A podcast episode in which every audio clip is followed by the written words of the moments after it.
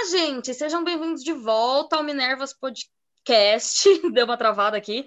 O podcast do Minervas estão lendo. Sigam a gente no Instagram. Eu sou a Camila. Eu sou a Michelle. E hoje a gente tem um episódio cheio de coisa para falar, na realidade. Mas a gente vai comentar um pouquinho sobre um livro que calhou das duas lerem. A Michelle começou a ler e aí ela comentou comigo e eu falei, por que não? E aí eu acabei lendo também. E então vamos aproveitar a oportunidade para falar um pouquinho e depois a gente vai falar do tema principal do episódio, que é personagens que precisam de terapia. Exatamente. E aqui Segundo... vai um pequeno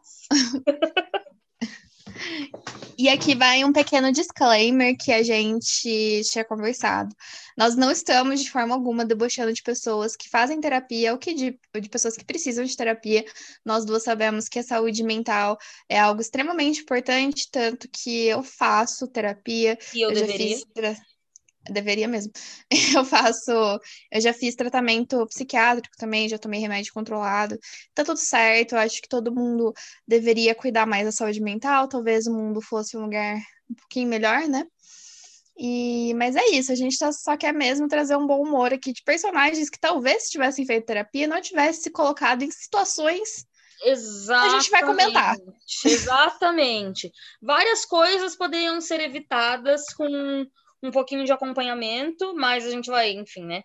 Falar particularmente quando chegar a hora de cada um.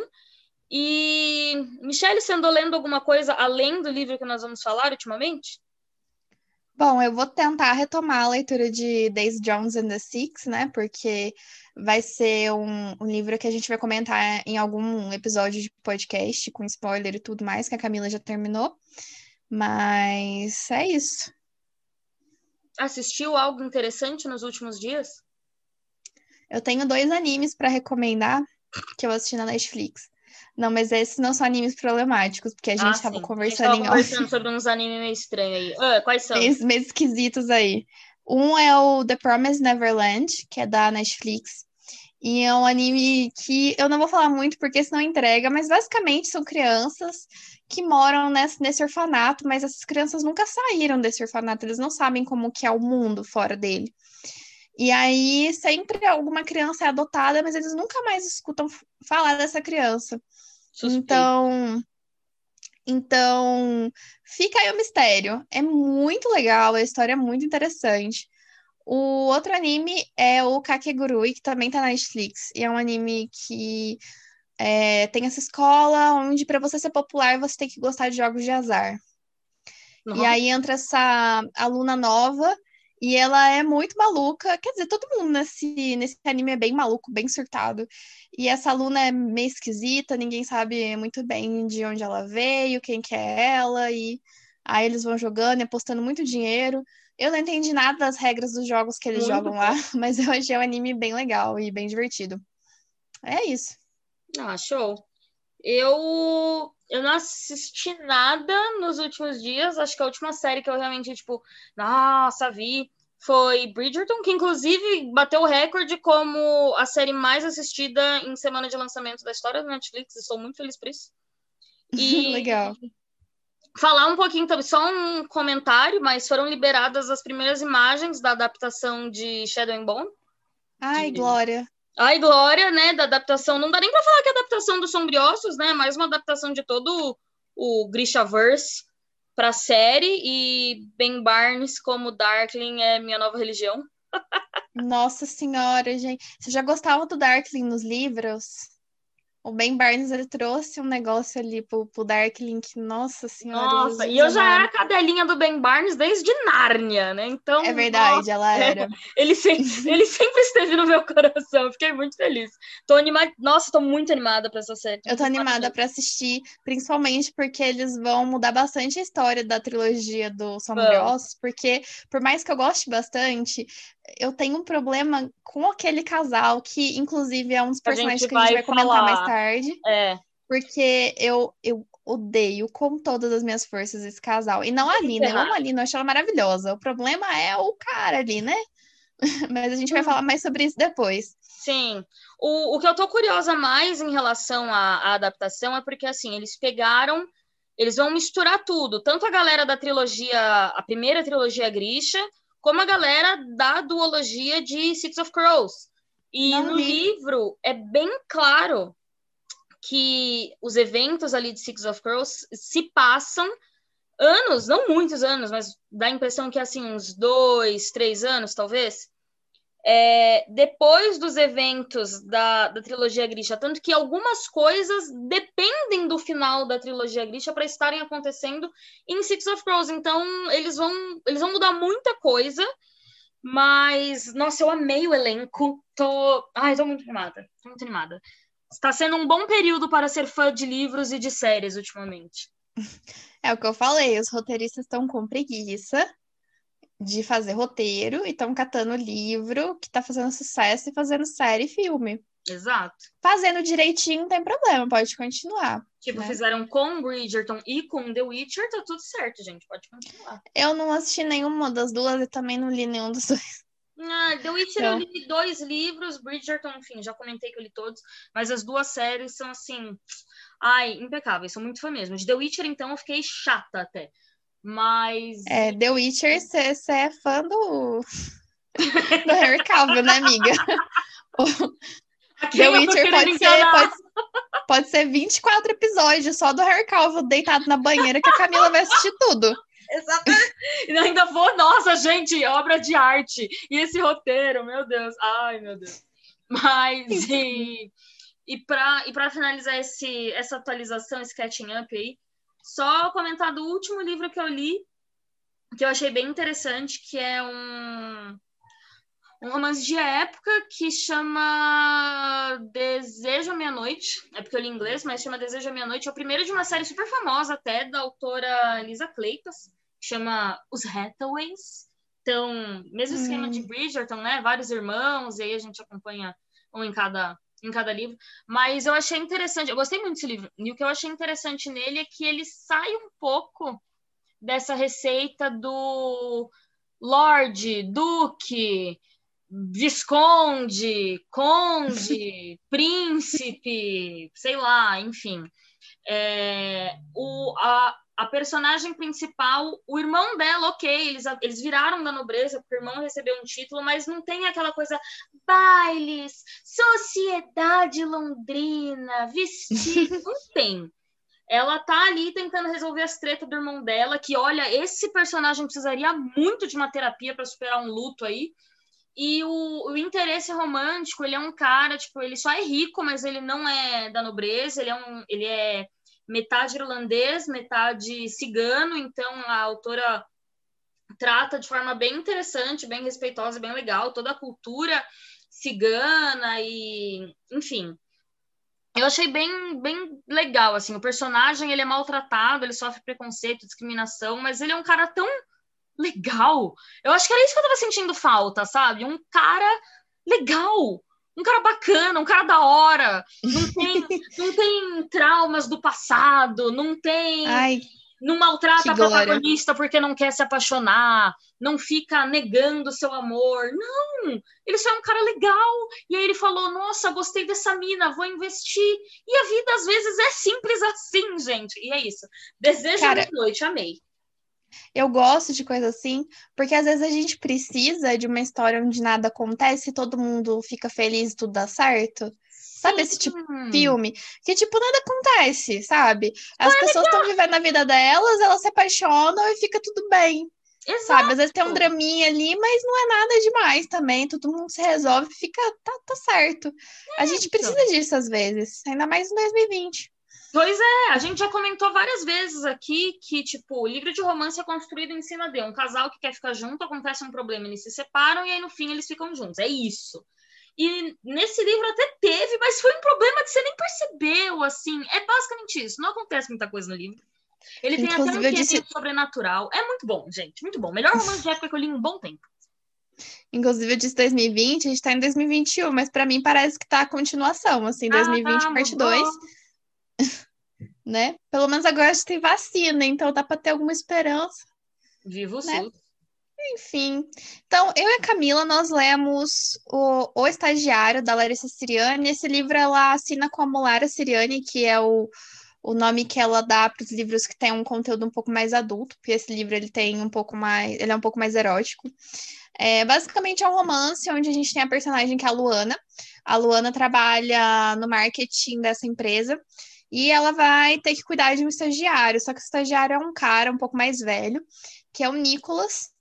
E à primeira vista, o Nicolas é um cara super babaca que trata ela super mal, mas aí é óbvio que tem um negócio ali entre eles e eles vão acabar se pegando. E eu gostei bastante, porque eu tava muito tempo sem ler nada e esse livro conseguiu me tirar dessa ressaca. Mas, assim, não é uma obra literária perfeita, nem nada do tipo, né? Inclusive, a Camila, a gente teve vários, vários pontos em comum de coisas que a gente não gostou muito. Como, por exemplo, a personalidade da protagonista. Nossa! De todas as coisas que eu não gostei, porque assim, a Michelle, ela gostou, ela gostou do livro. Eu também gostei do livro, não tô falando que eu não gostei do livro, eu achei legal, foi uma leitura divertida. Mas eu acho que para Michelle ele atingiu um patamar mais alto, justamente por isso que você acabou de falar, Mi, que você estava numa ressaca, que você. Tanto que o último episódio você começou com odeio ler. Então, assim. você estava precisando de algo que te tirasse mesmo. E foi um livro que você começou a ler e que você conseguiu ler de cabo a rabo. Eu não estou numa ressaca literária e eu comecei o ano só lendo romance. Eu só li romance desde que o ano começou. Eu só li um livro que não era necessariamente um romance.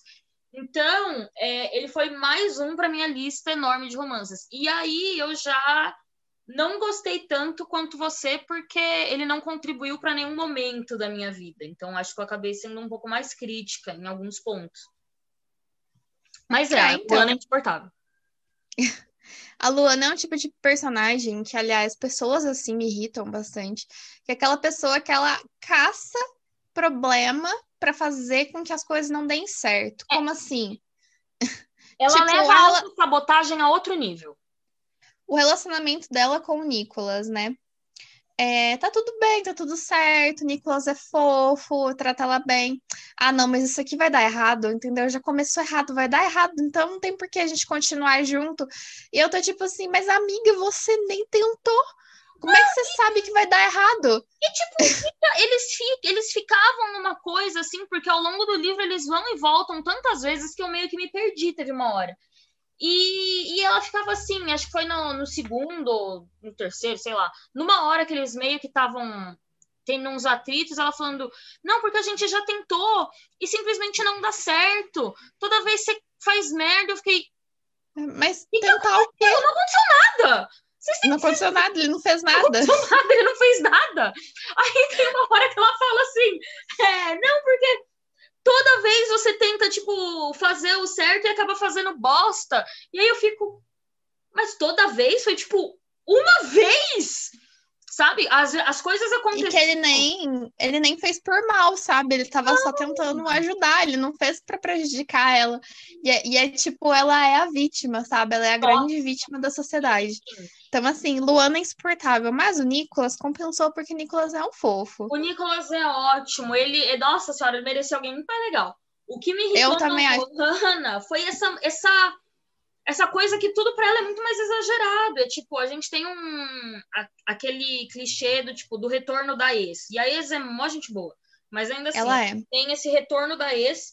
E aí, em um momento, a Luana tá lá se fazendo de tipo, ai, desculpas é, fazer o papel da, da atual neurótica ciumenta.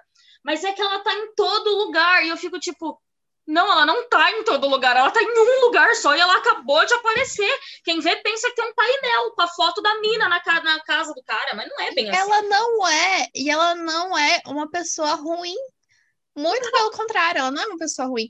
E a Luana surta de uma maneira tão sem sentido. Ah, tem uma cena lá foi muito vergonha alheia, a do metrô. Não, a, não, a primeira, pelo amor de Deus. A primeira vez eu até entendo ela ter ficado com ciúmes porque eu achei ok.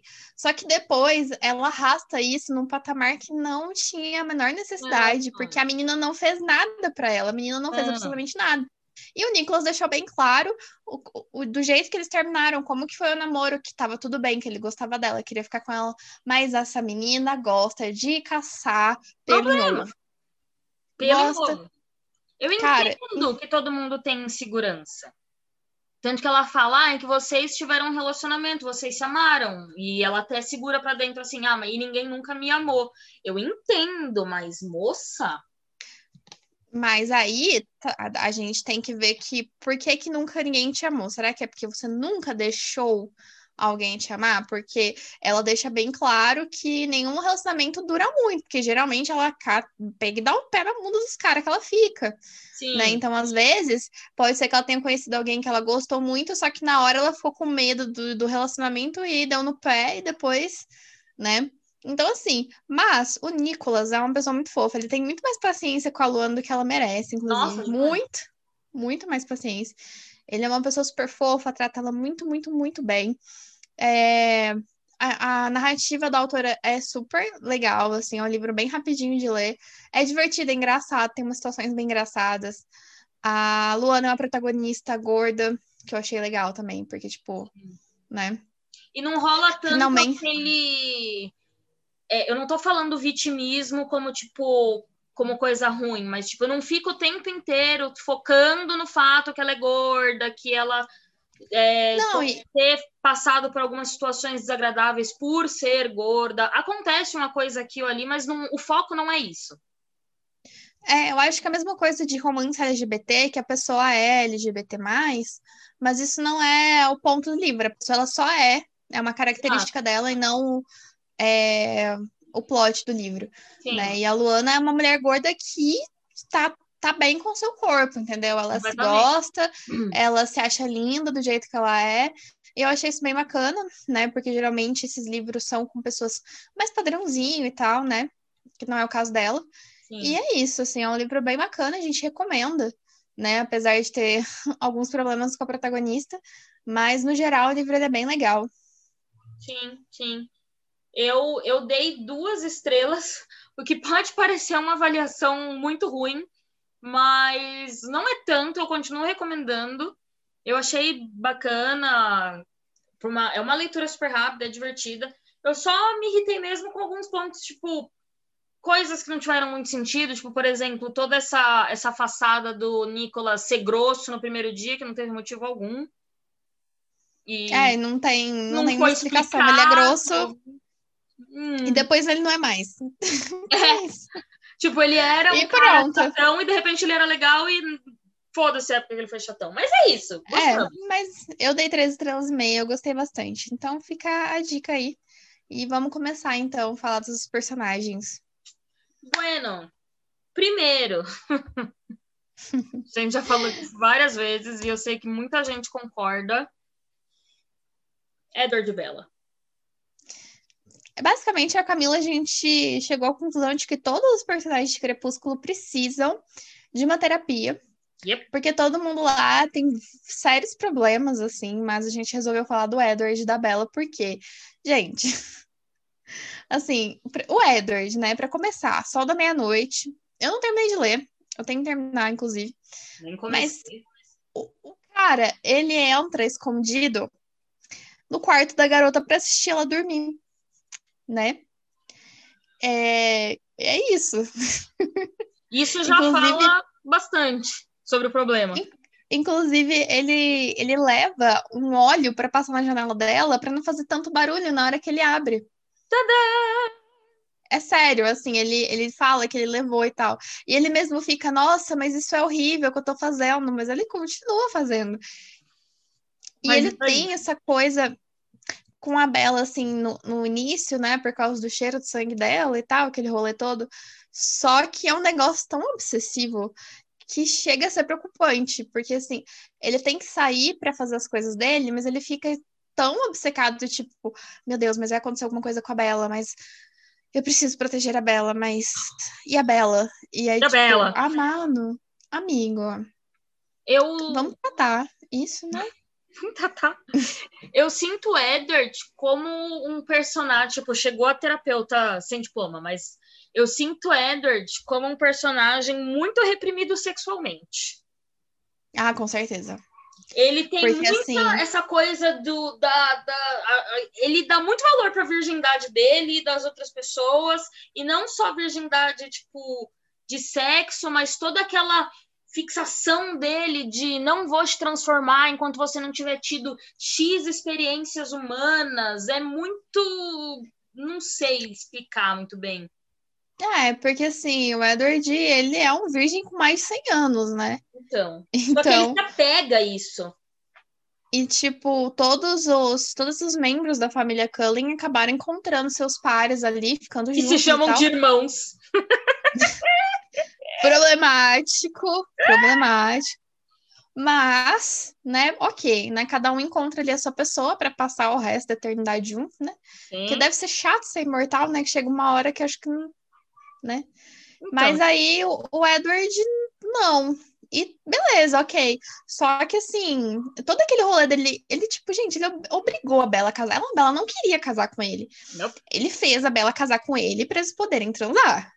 Sabe? Isso eu acho bem problemático. Hum, né? Tá. Não acho que. Eu não acho que o Edward seja necessariamente um cara abusivo mas eu acho que ele é um cara obcecado, que ele tem seus probleminhas ali, né? Tanto que na, naquele podcast que você me indicou, que são, uhum. são umas meninas comentando de Sol da Meia-Noite, eu não gostei muito, mas elas tocam nesse ponto do, da sexualidade do Edward, que eu acho que faz muito sentido, assim, porque tudo para ele fica extremamente constrangedor, sabe? Ele olha o, a Bela com uma uhum. blusa normal, assim, que só aparece um pouquinho mais de ombro, e ele já fica, meu Deus, eu sou muito pervertido, meu Deus, eu não posso ficar olhando porque isso é tentador.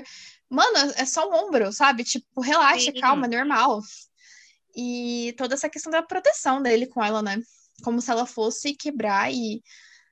Porque, tipo, a Bela, ela é. Tem aquele estereótipo da menina desastrada que tá sempre caindo e não sei o quê. Uhum. A Bela, ela, ela corta a mão e ele fica muito transtornado. E, tipo, cara, é normal, as pessoas se machucam. Tá Exato, tá ela bem, vai morrer por causa disso. A Bela não vai morrer porque ela escorregou e caiu de bunda no chão, sabe? Porque ela faz muito. Exatamente. Mas, é, o Edward tem, ele tem 100 anos de, de um monte de coisa não tratada, né? E que então... vai continuar sem tratar, né? Infelizmente. Inclusive, aquele, aquele negócio dele, quando, no início da transformação, que ele conta pra Bella que ele é, encontrava predadores sexuais, ele matava essas pessoas, Sim. ele se alimentava dessa forma. Isso é uma coisa que deixou ele muito traumatizado. Mas, assim, não são pessoas que não, não sei se ele deveria sentir toda essa culpa que ele sente. É. é certo fazer isso? Claro que não é certo. Mas por que, que ele sente tanta culpa, sabe? Não sei. Uhum. Porque tem todo aquele negócio de, ah, eu não quero ser um monstro. Você é uma pessoa legal, você é uma pessoa ok, sabe? Calma, não precisa de todo esse negócio de. Enfim, né? Traumas. Pele de cordeiro, ah. Nossa, quanto que eu achava isso romântico, meu Deus. Ai, meu Deus. e eu vou ressaltar aqui que a gente gosta de Crepúsculo, tá? A gente adora os filmes e os livros. Crepusculetes até a morte. A gente, a gente maratonou todos os filmes de Crepúsculo ano passado, a gente assistiu tudo junto. Sim. E eu quero e provavelmente... muito reler os livros. A única coisa que me desencoraja é a presença constante do Jacob no 2 e no 4. Eu sou muito anti-Jacob. Eu nunca gostei desse personagem. Eu nunca, nunca suportei. E no Lua Nova, enquanto o Edward vai lá pro Rio de Janeiro comer pastel e ela fica Bela e Jacob, Jacob e Bela andando de moto todos os dias. Ah, era muito chato. Nossa, Lua Nova é o mais chatão mesmo, né?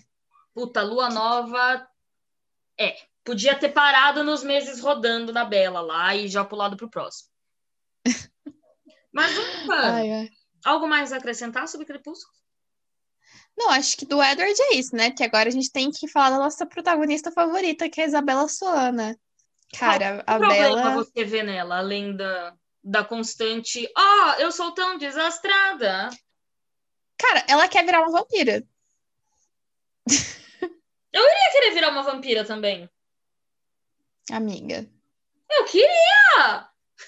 Amiga! Quem vai pra terapia agora?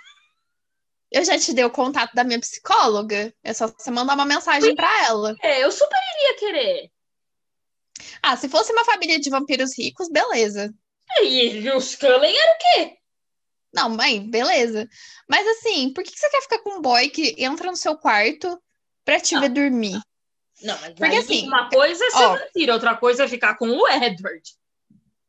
Não, mas, mas ela quer virar vampira pra ficar com o Edward. Ela não quer virar vampira pra ser vampira, Camila. Ah, tá. Eu achei que a sua questão toda fosse outra coisa. Tá bom, né? Ah, Mas não, beleza. eu, imagina, eu seria uma vampira riquíssima. Ah, tá. Nossa. Não, o problema é que ela quer virar vampira pra ficar com o Edward. Ela não quer virar vampira pra ser uma vampira, sim. né? Porque, assim, os Cullen não gostam de ser vampiros, né? Porque tem todo esse rolê de, ai, a gente é mal, e, né? que eu acho bem chato, assim. É igual aquele negócio da Rose ali lá, que... enfim, a Ai, história da Rose... nossa senhora, mais chata do que o Jacob. A, a história da Rose é bem triste, eu concordo, é bem triste. Mas, nossa, que fixação é essa de tipo, ah, eu nunca vou envelhecer? Sei lá, mano, pede alguém pra te matar, então. Não sei, não sei. Ah, se o Não dá problema pra é matar esse, vampiro? Enfim, né? E aí, né, a Bela, coitada, ela quer o quê? Ela quer namorar como uma adolescente normal com hormônios e o cara, não. Mas a gente tem que casar porque eu preciso proteger a sua virtude. Tá, né? Beleza. Hum. E sem contar que, assim, amiga, lua nova, né?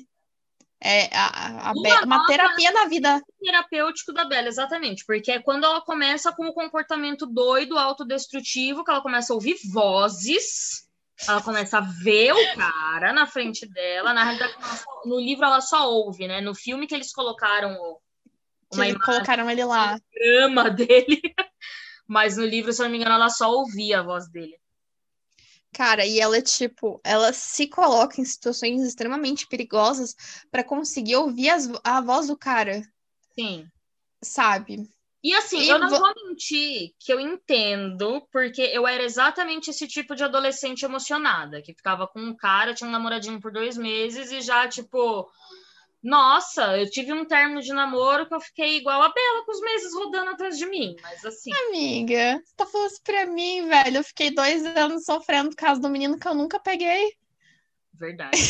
A gente Eu nem peguei ele. as mãos e ir juntas pro inferno, porque Sabe? Eu nem. Eu, nem fiquei com o cara. E eu sofri por cara por muito tempo. Sofri muito por causa do cara. Mas eu fiz terapia. Ok. Diferente de certas pessoas que nos falam. Mas eu acho que assim, Enfim. eu acho que a Bela. Eu acho que muitos dos problemas dela são justificáveis pela idade. Porque no livro, no primeiro livro, ela não tem nem 18 anos. Não. Tipo assim, eu com 17 anos, no lugar da Bela, faria tudo igual. Não, sim. Só que tem a, tem a questão também de, da mãe da Bela ser uma pessoa super responsável e ela ter que se- ser muito madura e cuidar de tudo, É, aí, sabe? Quando ela, quando ela foi morar com o Charlie, que ela foi viver uma vida assim mais de adolescente, sim. e que aí ela gostou do Edward, emocionou com ele. Só que, cara, eu não lembrava o quão rápido era esse relacionamento dos dois. E é um negócio, cara, é um negócio bizarro, porque assim, ó, eles, eles se encontram uma vez, eles interagem uma vez, e ela já tá completamente apaixonada por ele, sabe? Indo procurar informação no livro sobre vampiro. Não, é que, inclusive, né, vamos repetir a cena do filme. O que, que acontece na cena do filme? A mina quase é morta estuprada para comprar o livro, que ela lê uma página e pesquisa o resto no Google. Obrigada. Ai, arte. No, no livro não é assim a cena, tá? No livro é diferente, mas no pouquinho. filme, gente. Não, é ótimo. Ela leu uma página do livro e vai pro Google. Porra! Tu comprou o livro pra quê, então? Crepúsculo não existiria se tivesse Kindle naquela época. Total, total. Ai, meu Deus. Mas enfim, Eu é, ainda passo um pouquinho de pano pro comportamento da Bela. É, realmente, mas mesmo assim, né? Já pensou se a gente tivesse feito terapia na nossa adolescência? Nós seríamos adultas muito diferentes, eu acho.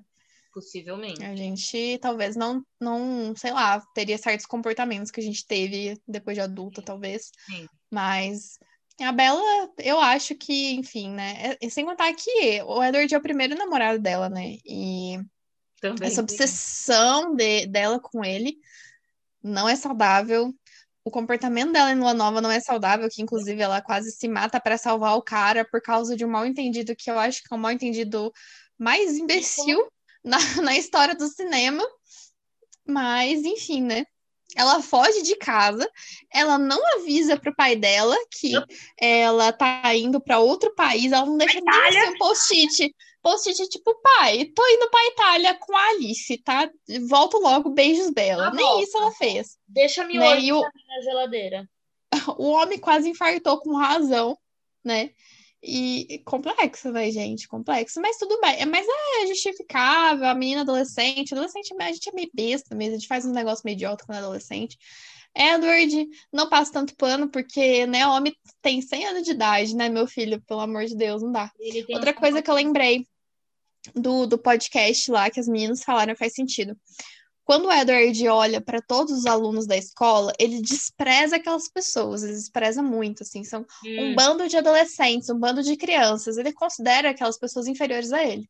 Uhum. Mas a Bela não é bem assim. Que coisa, né?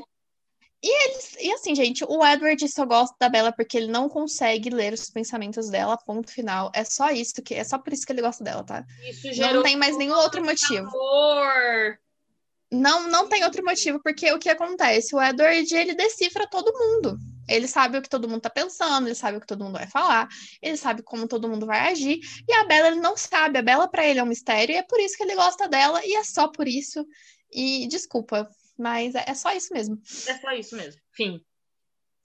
Próximo personagem. Não tem o lugar. Ah, não. É a feira já. É a feira. É, essa precisava muito. Feia. Feira, para quem, para quem não sabe, é a protagonista de Corte de Espinhos e Rosas. E... Que é essa menina que. Ai, gente, eu tenho um pouco de dó dela, viu? Porque, olha. Eu tenho dó dela. Ela, eu tenho Cara, dó... aquela família ingrata que eu, eu fiquei com tanto ódio daquela família dela que eu não tenho nem. Eu não tenho. Não sei nem que palavra que eu uso para aquela família dela. Porque acontece, a feira ela nasceu nessa família que tinha um dinheiro considerável. O pai dela trabalhava com. Ele era vendedor? Era isso que ele fazia? Não lembro. Era um negócio lá. O pai dela conseguiu perder o dinheiro da família toda.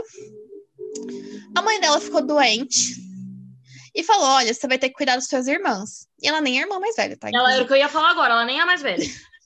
você vai ter que cuidar das suas irmãs. E ela tomou aquilo como propósito de vida dela. Então a feira se estrepa toda para conseguir ca caçar, trazer comida, para conseguir limpar, para conseguir fazer tudo, enquanto as irmãs dela ficam lindíssimas, sentadinhas no sofá fazendo absolutamente nada. O pai dela é um inútil também que não faz nada, não arruma um emprego, não faz, ele não faz absolutamente nada para ajudar, pra ajudar a feira. Obrigado é uma adolescente cuidando sozinha de uma casa que eles mal têm que comer, sabe? Mal têm que comer, não tem nada ali, sabe? A, a vida da menina.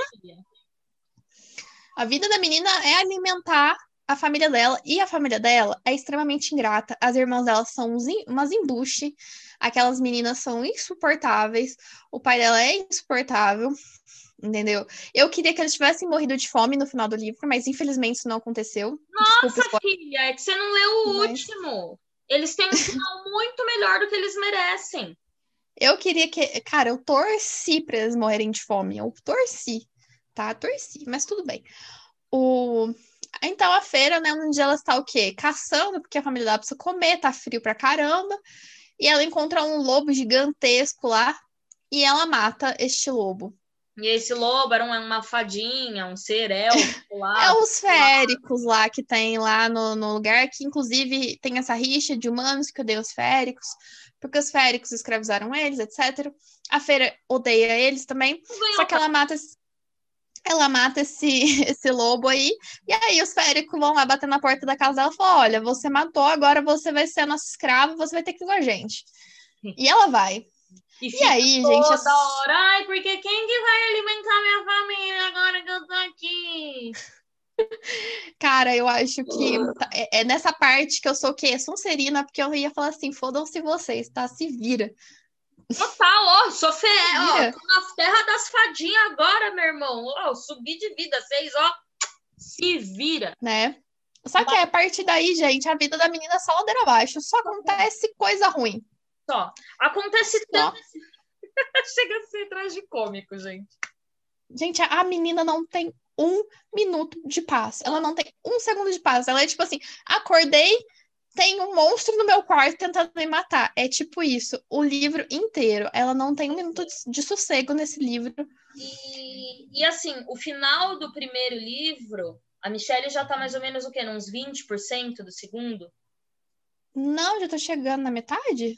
É, não, já tô chegando aos 40%, mais ou menos. É. Então, assim, no final do primeiro livro acontecem eventos que deixam a Fer, como se ela já não fosse traumatizada o suficiente, deixam ela com um estresse pós-traumático insano, porque foi realmente uma coisa muito, muito pesada. Muito pesada. Sim, é tipo, a, a, a feira, nós, obviamente, a Camila, a gente não é da área de saúde, mas eu caracterizaria pelo, pelo né, o raso que eu sei, né, sobre psicologia é um estresse pós-traumático mesmo, né, a situação tal. Porque, assim, é o que a Camila falou, são coisas muito pesadas. A feira, ela enfim, ela é, é, violentada de todas as maneiras possíveis que vocês conseguem imaginar no final do primeiro livro. Sim. E ela fica muito mal, sabe? Então ela, tipo, acorda de noite vomitando, ela não consegue dormir, ela não consegue comer, ela não consegue fazer nada. Enquanto isso. Lembra daquele meme que eu te mandei? Qual? Que o Tanlin tá tipo, ah, vivendo a vida, enquanto a minha namorada tá aqui vomitando a noite inteira, porque ela teve pesadelo e ela tá sofrendo. ele tava tá dormindo pleno, gente. Por isso que assim, então ele não, não, não dá, entendeu? Não, não e, dá. Mas, é, mas a Fer não é, não é que ela é uma pessoa ruim, porque por causa dos traumas dela, não é isso. O problema é que é tanto trauma que essa menina precisava muito de ajuda para conseguir seguir a vida dela. Basicamente é isso. Porque depois porque... de toda essa treta que ela ficou com esse estresse pós-traumático, um, ao invés de oferecerem um apoio para recuperação dela, só pioraram com, uma, com outro trauma. É só, gente, essa menina é só trauma atrás de trauma, cara. Puta merda, coitada dela. Aí, beleza, né? Aí, enfim, acontecem coisas no segundo livro. E aí ela vai para outro lugar. Aí nesse lugar você pensa, não, agora ela vai conseguir descansar. Não vai. Dá um capítulo, a menina tá toda se ferrando de novo. Então, assim, coitada da feira, né, mano? Ela, ela tadinha, a, a vida foi muito, foi muito dura com ela. Ela se reergue no terceiro livro, ela já tá muito melhor é outra pessoa. Não por causa do Tanley. Bom, se dependesse dele, gente, pelo amor de Deus. E assim, para quem estiver reclamando de ai, mas eu só li o primeiro, como assim? E o Tumbling, gente? A, a, a, gente já falou isso antes. Se você seguir qualquer hashtag de acotar no Instagram, a própria Michelle já começou a ler o primeiro, sabendo que não ia ser com o Tumbling que a feia ia ficar, porque a galera chutou o pau da barraca para spoiler, faz fanart, faz bottom, faz até faixinha no avião passando no céu, falando fair, coraçãozinho, Reese. Então, assim, né? Não eu não sei. Eu não sei você, quando eu tô lendo um livro assim de fantasia que tem um, uma fanbase grande, eu gosto de procurar no, na internet fanart. Eu, eu gosto também. de ver como as pessoas se imaginam os personagens. Eu Quando também. você bota feio, já vem imediatamente o Reese do lado. Não Tumbling nenhuma ilustração. Porque eu achei, se eu achei três fanarts da Feia com o Tumbling, foi muita coisa. Sério, porque não tem. Porque simplesmente ela não fica com ele, gente. Desculpa, spoiler. Mas, não como dá. isso acontece, é bem interessante. Muito. É bem legal é, de ler e tal, o desenvolvimento do romance, e você entender por que, que ela não fica com ele, porque assim, o Tannin, ele parece ser o cara perfeito no primeiro livro, uhum. mas depois vai só água abaixo também. Sim. Sim. Porque para mim o ponto forte é esse negócio da menina tá passando mal, ela tá, ela tá literalmente destruída, acabada, deprimida, ela tá, ela tá no fundo do fundo do fundo do poço e o cara tá, tipo, planejando casamento, tá ligado? O cara tá, tipo, vamos festejar, vamos fazer um banquete, não, porque não sei o quê, comprando roupa pra ela. Ele não dá um suporte emocional para ela, sabe? Ele não fala, tipo, você quer conversar? Uhum. Ele não segura o cabelo dela ele, enquanto ela tá vomitando no banheiro, ele não faz nada. Tá tudo bem. Sabe? Mas assim, enquanto assim, eu não devido a acontecimentos dos outros livros, que eu queria ver um arco de redenção pro Tamlin. Mais do que da vagabunda da irmã da feira, que vai ganhar uma, uma série só dela, com o romancinho dela, que é o Corte, de, nem lembro mais o nome, que vai ser lançado agora esse ano. Tipo assim, é aquela menina é uma filha de uma puta e vai ganhar todos os holofotes. Mas sabe que eu vejo que tem muita gente que gosta dela? Ah, pelo no TikTok. Deus, ela é a pior. Porque é a Nesta, né? Que ela chama? A Nesta e a outra é uma planta, pelo amor de Deus. Não, é, a outra é uma planta. Mas a Nesta, eu sempre vejo os vídeos no, no TikTok, o pessoal gosta dela. Eu fico, gente, mas o que eu lembro dessa menina é que ela é uma chata. Tipo, não, ela é, fico... ela é a que mais maltrata a feira, porque, tipo assim, é óbvio. E eu acho que isso chega a ser mencionado que ela é, se ressente da feira por ela ser capaz de alimentar a família, enquanto ela, nesta, não faz nada. Mas ao invés de você falar, ô parça, me ensina a tirar umas flechas aí para eu te ajudar, assim eu me sinto menos inútil. Não. Eu amo esse tipo de, per de, de, personagem, tipo assim, ah, é porque você faz tal coisa e eu não. Por que, que você não vai lá e aprende, sabe? Tipo, é tão simples. Ela podia simplesmente, ah, beleza, a feira tá caçando, eu vou aqui vender um, sei lá, mano, uns legumes eu vou vender uns legumes aqui no, no mercado, sabe? Não sei, vou fazer um negócio aqui para conseguir dinheiro, mas não. Não. Eu vou maltratar a minha irmã, que tá alimentando a gente por anos. A menina é uma adolescente, praticamente. A Fera no, no livro já tem acho que uns 18, 19. 19. Mas ela faz isso desde criança, sabe?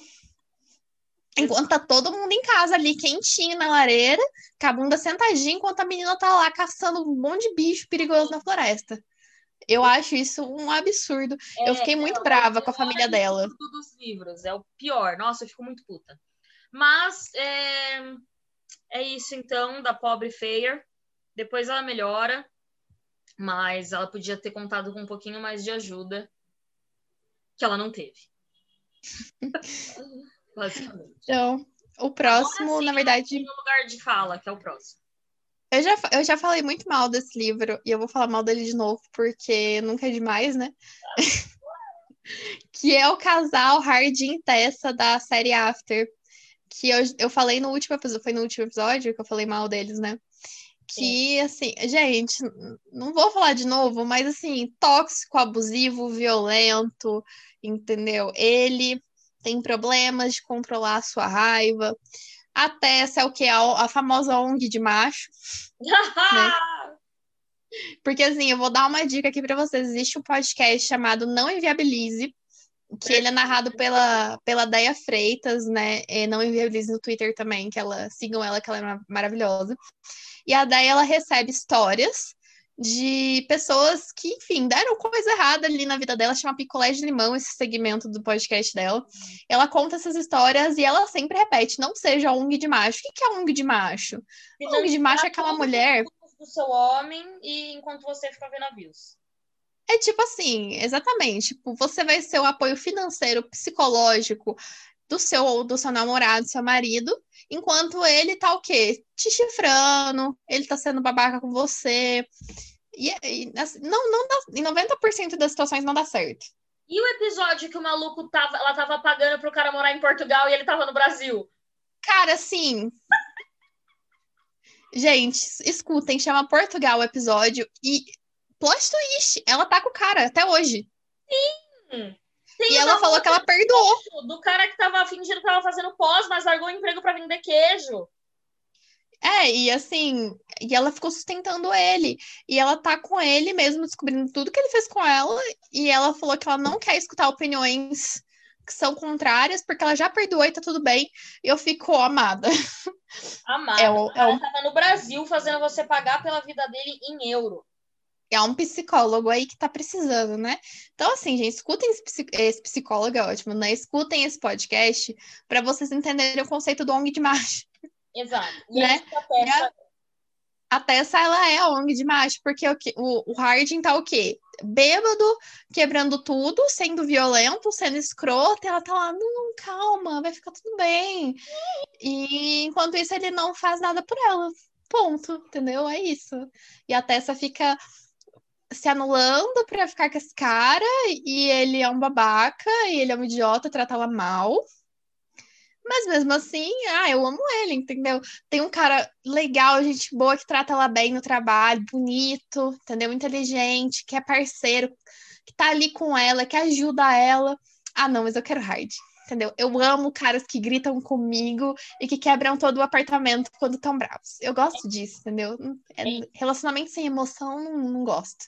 Foi pra isso. Então é é uma baita de uma terapia para os dois. Ele, principalmente. Ele tem vários traumas pesadíssimos, né? Que eu tinha falado no, no episódio passado. Sim. Que ele viu a mãe, de, a mãe dele sendo estuprada quando ele era criança. Mas só que, assim, gente, a gente não pode achar que as pessoas precisam aguentar o nosso comportamento por causa dos problemas que a gente tem. Porque já pensou se fosse dessa forma, né? Eu tô com um problema, então eu vou tratar todo mundo mal e todo mundo tem que passar pano para mim porque eu tô sofrendo. Não é assim que as coisas funcionam. Não, não é assim. Então, assim, bem rápido para mencionar os dois, porque eu acho que é importante falar desse, desse casal aí. Bom. Próximo personagem é um personagem que eu e a Camila a gente tem um ódio compartilhado, porque a gente simplesmente não suporta este homem. Não. A gente não suporta, a gente não acha que o, o, o final foi ok, a gente. Não, não, não dá para passar pano. Que é o, o Mal, ou Mali, dependendo do idioma que você leu, da trilogia Ossos. Então, Ossos, é, a gente tem um universo onde tem os Grishas, que são as pessoas que têm poderes, e sempre eles vão sempre lá na, nesse vilarejo para checar as crianças, para ver se as crianças têm ou não os poderes de Grisha e tal. E a gente tem a Alina. E a Alina é essa menina órfã, e ela se apega muito nesse garoto que é o Mali, porque eles são melhores amigos, etc. E eles crescem juntos, e a Alina, ela é extrema, ela é super apaixonada por ele, ela desde sempre, ela sempre foi muito apaixonada por ele, mas ele caga e anda pra ela, tá? Ele, ah, minha amiga, beleza, mas ele tá lá, passando rodo das meninas, ele não tá nem aí pra ela, porque a Alina se descreve como uma pessoa que ela não é uma mulher muito bonita, tá? É ela que se descreve, não sou eu que estou dizendo isso. Exato. Só que aí, numa determinada situação, a Alina descobre que ela é uma grisha. E aí ela vai ter que ir lá nos lugares que no lugar que eles treinam, que eles desenvolvem as habilidades deles. E ela vai para lá, e nisso, quando ela aflora esses poderes, ela se transforma, ela vira uma mulher muito bonita, né? Ela vai treinando, ela vai se descobrindo uma mulher muito poderosa. E aí, olha, que né? coincidência, ele começa a se interessar por ela. É, ela desabrocha, assim, sabe? Eu acho muito legal esse negócio, porque ela era super insegura, ela tinha uma autoestima péssima e ela desabrocha, sabe? Assim, não só a questão da beleza, mas da personalidade dela Sim. também. Sabe eu gosto bastante dela. Oi? Perdão. Sabe o que, o que me mata em relação a, a ela e toda essa coisa do tipo agora que ele ele ele solta até aquele discurso do ai, ah, eu não via o que estava na minha frente esse tempo todo. Você não via porque você achava ela feia. Exato. E outra coisa, e o que me irrita muito é o quanto ela se se diminui. Anula se anula exatamente pelo Mali, tanto que. Por ele! Você falou, é, as pessoas iam né, nos orfanatos, iam nos vilarejos para testar as crianças.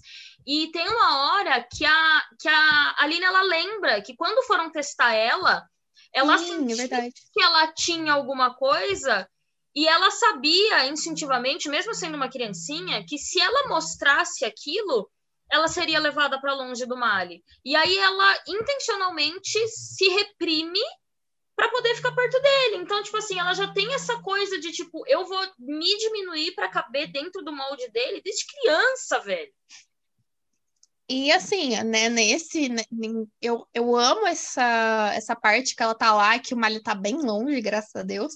É muito legal essa parte que ela tá ali junto com os outros Grishas e tal, com o Darkling. Ai, meu Deus.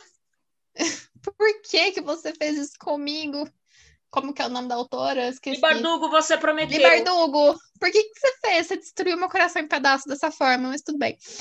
E assim, gente, assim, ó, o Darkling, ele enxerga a Lina como uma igual sabe? Eu acho isso muito importante, que inclusive é um dos motivos que eu gosto do Reese com a Feira. Ele enxerga ela como uma igual, ela não é fraca, ela não é uma menininha frágil que vai quebrar, ela é tão poderosa, forte e inteligente como eu. E é assim que ele trata ela, e é assim que toda mulher deveria ser tratada, não é mesmo? E até porque a Lina é literalmente o, o igual do Darkling, porque enquanto o poder dele é das sombras, o dela é o do sol, então eles realmente são assim uma combinação perfeita.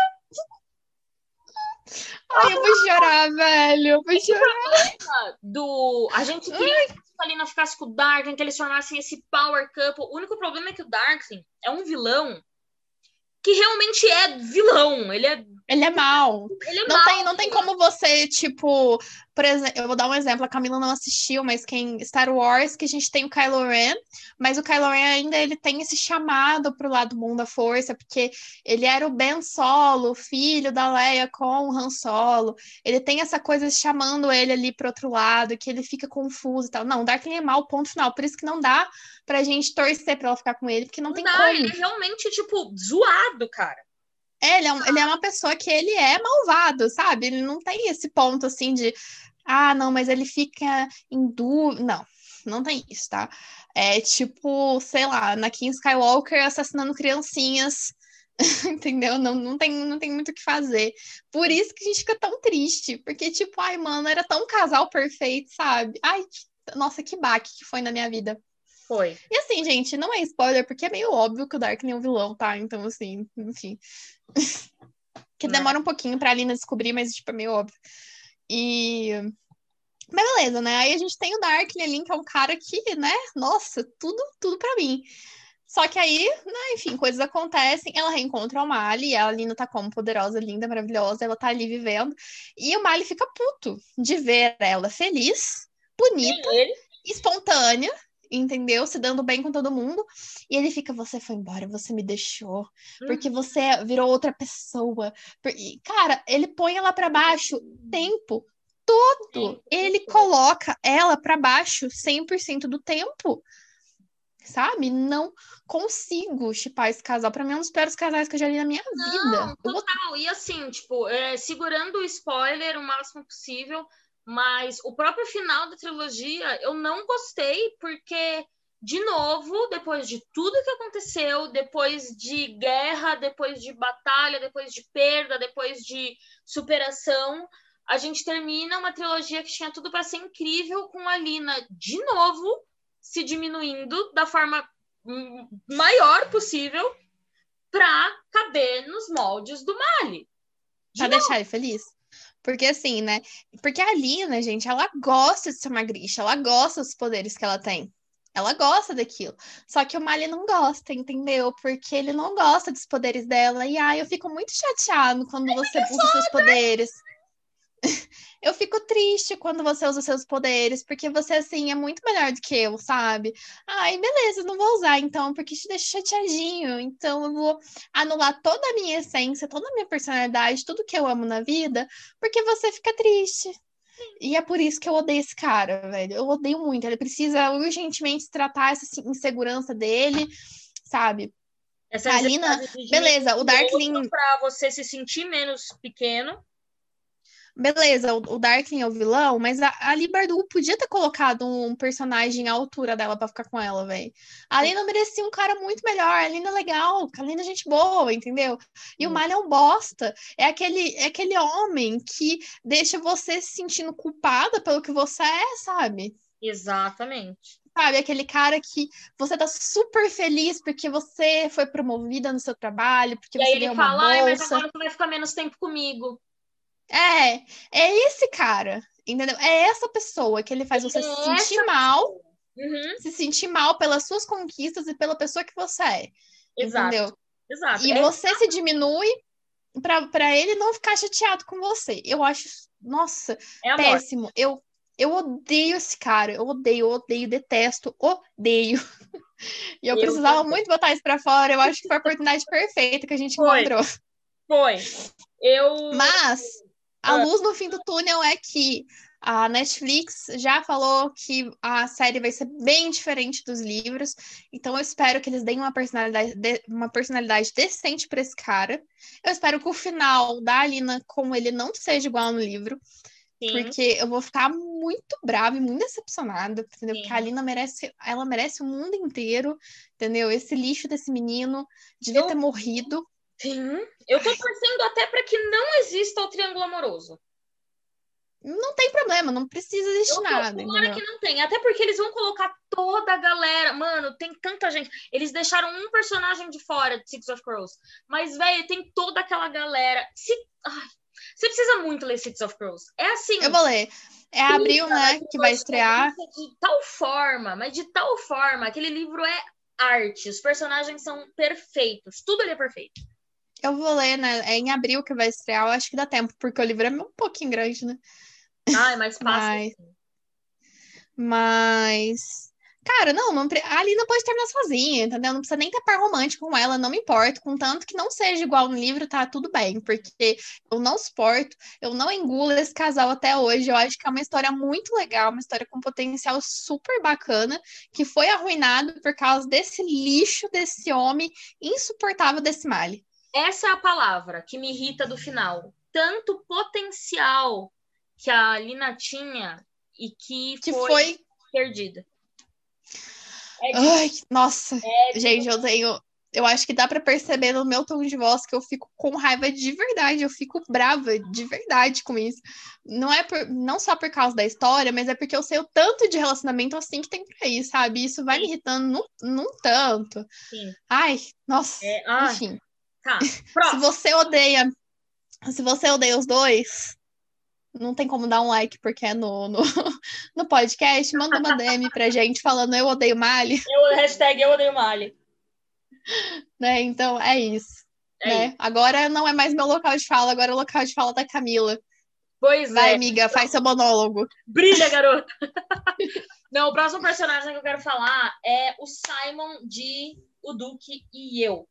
Acredito que muita gente tenha visto a série e tenha visto esse trauma que foi criado é, na infância dele, que o pai dele fez com ele, que fez com que ele se tornasse esse cara, enfim, traumatizado que ele precisava muito, muito de terapia, que basicamente assim, ele era gago, o pai dele era um escroto, e em todos os momentos na infância dele, ele ficava falando o quanto o Simon era uma decepção, o quanto ele queria ter tido outro filho, o quanto é uma tristeza para ele que o incrível título dele vá para esse retardado que é a- o filho dele, só porque o menino é um pouquinho gago.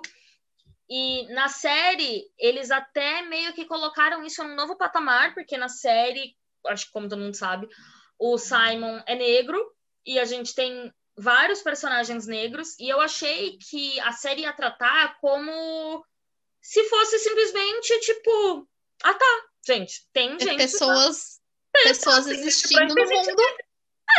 eu achei que eles fossem tratar isso, só que eles não, fo não foi tão assim.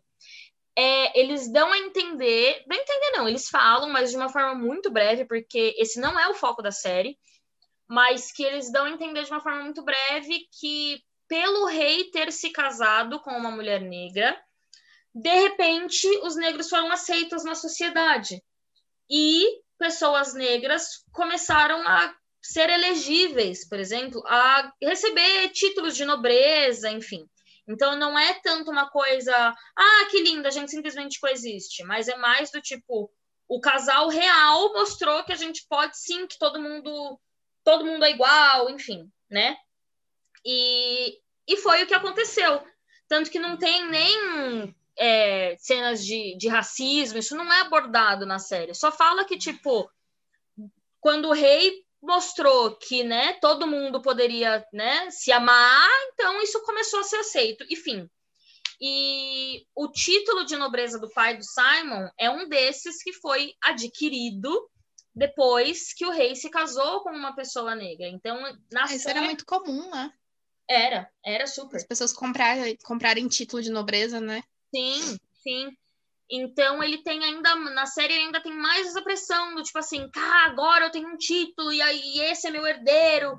E, e é isso que o pai dele fica batendo na tecla, que você tem que continuar a linhagem, mas você é um imprestável. E isso faz com que o cara se torne o que ele se tornou, que é um cara que não quer ter filhos, não quer casar, e aí por conta de um, um enfim, né, um bololô, ele acaba se casando com a Daphne, E aí a gente tem toda a questão, todo o problema de do relacionamento deles que causa vários, várias discussões, que tem uma cena no livro que é basicamente um estupro, que tem ele enganando a não é nem entre aspas, é ele enganando a protagonista a respeito de sêmen e sua função no corpo feminino.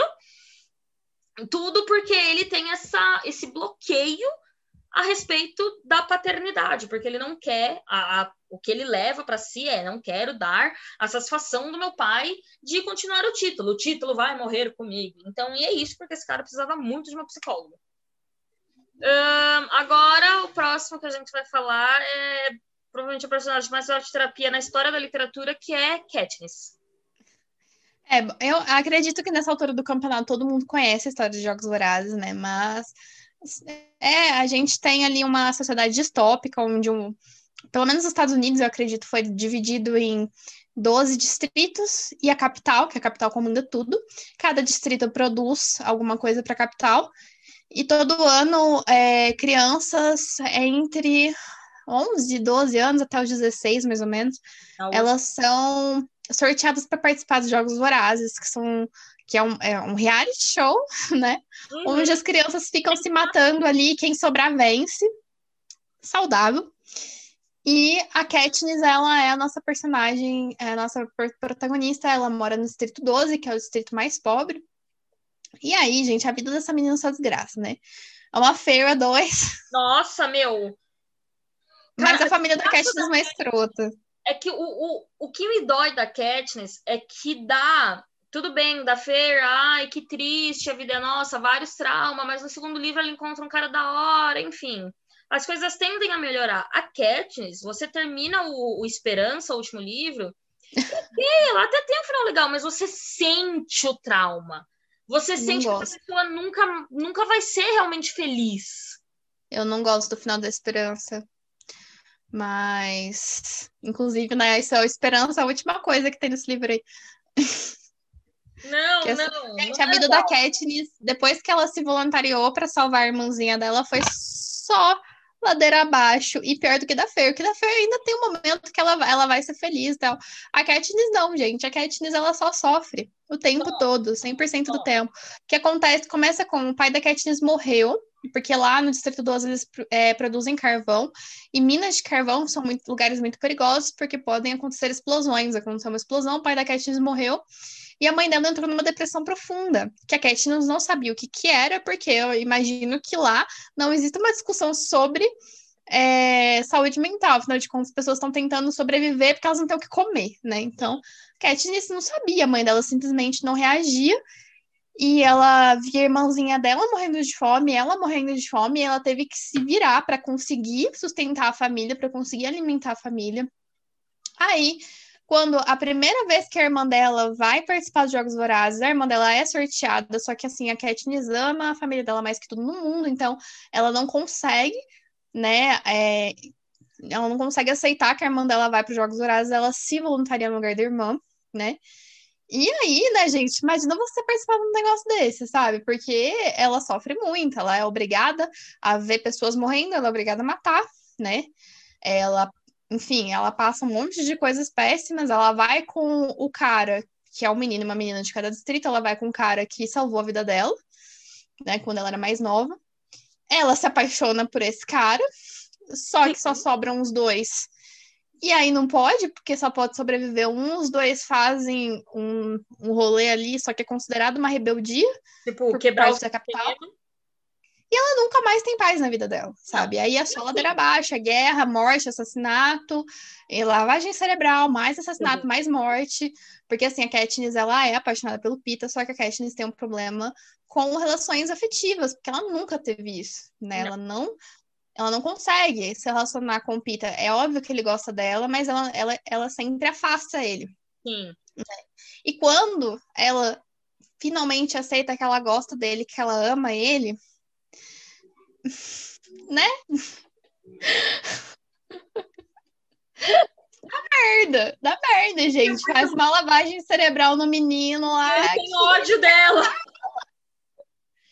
que no. Ai, gente, eu vou dar spoiler porque eu acho que. Ah, é antigo, né? É muito antigo. Não tem mais nada é. a ser lançado. Nesse ponto da vida, eu acho que todo mundo deveria já ter assistido. Se você não assistiu, mesmo com os spoilers, assista os filmes, leia os livros, porque são muito, muito, muito bons. É uma literatura de jovem adulto de qualidade, assim, impecável.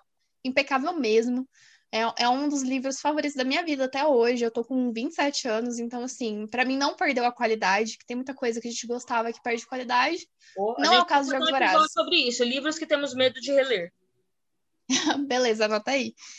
E não perde a qualidade, é impecável, a escrita é impecável, a história, os personagens, a política, as discussões políticas que a autora traz, enfim, gente, é maravilhoso.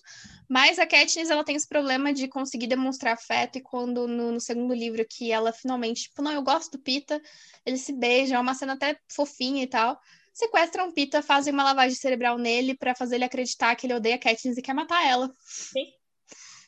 E aí ela tem que fazer o quê? Fazer o Pita entender que, na verdade, ele gosta dela. Só que ele lembra, mais ou menos, ali que ele gosta dela, mas ele nunca mais foi o mesmo. Não. E nem ela. E nem ela. E é isso que mata no final. Porque, tipo, o final, já que estamos dando spoiler mesmo, foda-se. O final é tipo assim. É uma falsa felicidade, porque eles quebram o sistema, é a Katniss, né? Bom, a Katniss e todo mundo, e a seu, sua trupe de aventureiros, mas ela, ela, eles quebram o sistema, a sociedade promete ali se tornar um, mundo mais justo, só que é aquela coisa. E aí você terminou a sua aventura, você terminou seu papel em todo esse plot revolucionário da sociedade, e ela volta para casa com o Peter, porque não tem para onde ela ir. Então ela volta para casa, é, a irmã dela morre, a irmã que ela se voluntariou para salvar morre explodida por uma bomba. E, tipo, ela volta para casa, ela casa com Pita, eles têm filhos, mas, e, tipo assim, ela até fala no, no epílogo que, tipo, uhum. ela nunca pensou que conseguiria amar tanto dois seres como ela ama os filhos dela. E é uma felicidade que, tipo assim. Pa... Agridoce tudo parece que ela tá feliz, mas você, leitor, você sente que aquilo ali não é felicidade, que ela não tá feliz, ela e o Pita não, nunca mais vão ser pessoas realmente felizes, sabe? Porque. É, e ela fala, né? Tipo, ah, eu não queria ter filha, mas o Pita quis, então a gente teve filhos. Né? É, tipo, porque, tá na verdade, a felicidade da Katniss era morar no Distrito 12, porque por mais que a vida dela foi muito sofrida, ela gosta de lá, ela gosta da floresta, ela gosta de caçar, ela ama aquilo. Sim. E quando isso é tirado dela, ela sofre muito. O e... livro ele é cheio de traumas. Os três livros é trauma atrás de trauma atrás de trauma. Sim, muitos traumas. Tanto que a Katniss ela fica viciada num, num negócio lá que eles usam para tirar dor. É. Que eles chamam é, morfináceos, né? As pessoas que são viciadas nisso. Ela fica viciada nisso. Porque ela tem muito trauma de tudo que aconteceu. Porque, gente, tem uma coisa que acontece na vida da Katniss é trauma.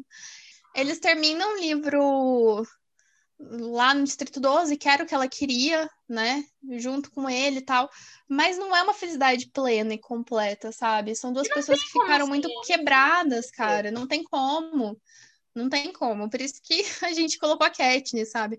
Que inclusive é uma personagem que assim, eu não vou dizer que eu amo de paixão, mas eu acho ela uma personagem incrível, assim, é uma personagem muito bem trabalhada, inclusive, sabe? Uhum. A gente vê ela, a menina é forçada a amadurecer, ela é forçada a ser líder de uma revolução que ela nem queria, ela, ela só queria, tava né? tentando é da revolução e tipo ela só tava tentando sobreviver, sabe? Ela não queria começar nenhuma rebelião, não queria, ela só queria sobreviver e ficar em paz. Uhum. Isso tudo é tirado dela, sabe? Ela não consegue. Então, a Katniss é uma personagem que, assim, eu fico muito triste com tudo isso que acontece com ela. Por isso que a gente colocou ela na, na lista. Exato. O próximo é um ranço. Eu também não tenho mais lugar de fala. Ah, sei lá, mais ou menos, miga. Eu nem lembro, eu abandonei muito no começo. Ah, é Enraizado, dá nome no Vic. Que tem a história onde tem esse vilarejo, é o dragão. Diga. O livro que eu tô lendo do dragão que fala é dela, tá? ah, tá bom. Eles chamam essa, esse, essa entidade de o dragão, mas na verdade é um cara, é um mago, que ele cuida ali do vilarejo, só que todo, só que a cada tantos anos lá, ele pega uma menina lá e leva com ele. E lá ele ensina as coisas para essas meninas e tal, aí sempre rola ali uma discussão do que, que ele faz com elas, mas assim, ele não, não, ele não abusa delas, não, tá? Deixa, eu vou dar esse spoiler aqui, porque vai que a pessoa fica tipo, não quero ler, mas Nossa. não, ele, ele, ele é uma pessoa péssima, mas ele não é um criminoso, então tudo certo. Só que assim, gente, esse cara, ele é um dos personagens mais insuportáveis que eu já vi na minha vida. Eu odeio esse homem. Acho que ele e Mali estão ali juntos. Acho que eu, eu, odeio mais o Mali porque o, o mago do Uprooted, pelo menos, ele tem, ele tem seus momentos, sabe? O Mali nem o Mali não tem mim. momento nenhum. O momento melhor do é. Mali é se ele morresse. Sim. Mas assim, o cara é chato, ele é ranzinza, ele é grosso, ele é extremamente mal educado. eu lembro disso, ele era muito grosso. Ele é muito escroto com a personagem. E aí, ah, mas é que é, ele viveu muitas coisas que deixaram ele uma pessoa amargurada. Ok, entendo. Mas é, eu volto naquele ponto. É desculpa para você tratar as pessoas mal? Não sei, sabe? Porque assim, ele ser amargurado é compreensível porque assim, o cara, sei lá quantos séculos que o cara tá vivo, sabe? Já morreu todo mundo que ele amava, enfim, aconteceu um monte de bosta na vida dele.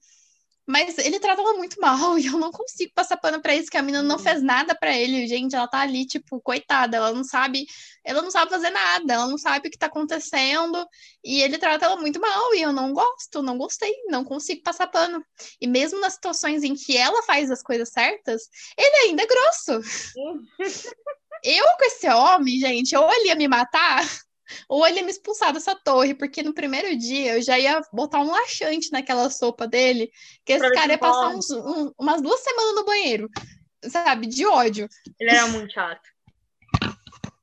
Mas aí é isso mesmo, tá? Eu, eu pulei um monte de páginas desse livro aí, porque eu já tava entediada e eu já tava saco cheio dele. É, foi leitura coletiva, e eu lembro que foi unânime, assim, acho que ninguém gostou muito dele. Inclusive, tinha uma menina no grupo que era psicóloga, e ela falou que é compreensível a pessoa ter esse tipo de comportamento quando ela passa por muitos traumas, mas Ai, assim, gente, eu não sou obrigada, não é mesmo? Então, tá. beleza. Ah, por último, assim, só uma, uma menção de um livro muito pesado que eu já falei sobre ele em algum episódio, que é a Vanessa, do Minha Sombria Vanessa, que é um livro que vai falar de abuso, então tem esse gatilho aí de abuso. A Vanessa foi seduzida e abusada pelo seu professor, muito, muito, muito mais velho que ela, tinha tipo 15 anos, o cara tinha, sei lá, quase 40. Mas a Vanessa ela não enxerga isso como um abuso, ela enxerga como uma grande história de amor, mas a gente entende que ela construiu um romance na cabeça dela para ser um pouco menos doloroso para ela, né? Para ela conseguir lidar com isso, tipo, não, eu não fui abusada, eu consenti, mas assim, uma menina de 15 anos não consente com um cara de, de 40 anos, gente, não não existe isso, tá? E ela é uma personagem muito quebrada, muito, muito, muito quebrada, e ela sofreu muitas coisas, e enfim, eu queria mencionar porque eu acho que é importante, é um livro sério, e para a gente entender que realmente a saúde mental é uma coisa séria e que as pessoas precisam cuidar disso, porque, enfim, é importante, né? Vários desses personagens talvez não teriam se colocado em situações. Bela, Alô? não teriam passado por tantas coisas ruins, assim, talvez tivessem tido alguma ajuda. E se você está passando por algum momento complicado na sua vida, procure um profissional, né? Tem vários canais também de auxílio. É, agora eu não lembro, mas tem um número onde você liga caso você esteja tendo pensamentos suicidas. Então, sempre procurem ajuda profissional mesmo, tá? É legal a gente conversar e desabafar com os nossos amigos, mas é importante que uma pessoa que seja formada, enfim, consiga te ajudar, né? Então é isso, a gente queria pelo menos trazer um pouco de humor e diversão, humor e piadas. Humor e piadas e ódio. Falar mal de personagens que a gente odeia, Alô, Mali. Alô, morre. E mas... personagens que a gente gosta, que Katniss, enfim, Fer, são personagens que a gente gosta, que a gente acha que mereceu um pouco mais de cuidado, né? Exato, exato. E então é isso. E é isso, gente. Nem a Michelle falou, não tenho medo, não tenho vergonha de procurar ajuda. A gente volta neste mesma praça, nesse mesmo banco, com o próximo episódio em breve. Muito obrigada por ouvirem e é isso. Tchau. Até o próximo episódio.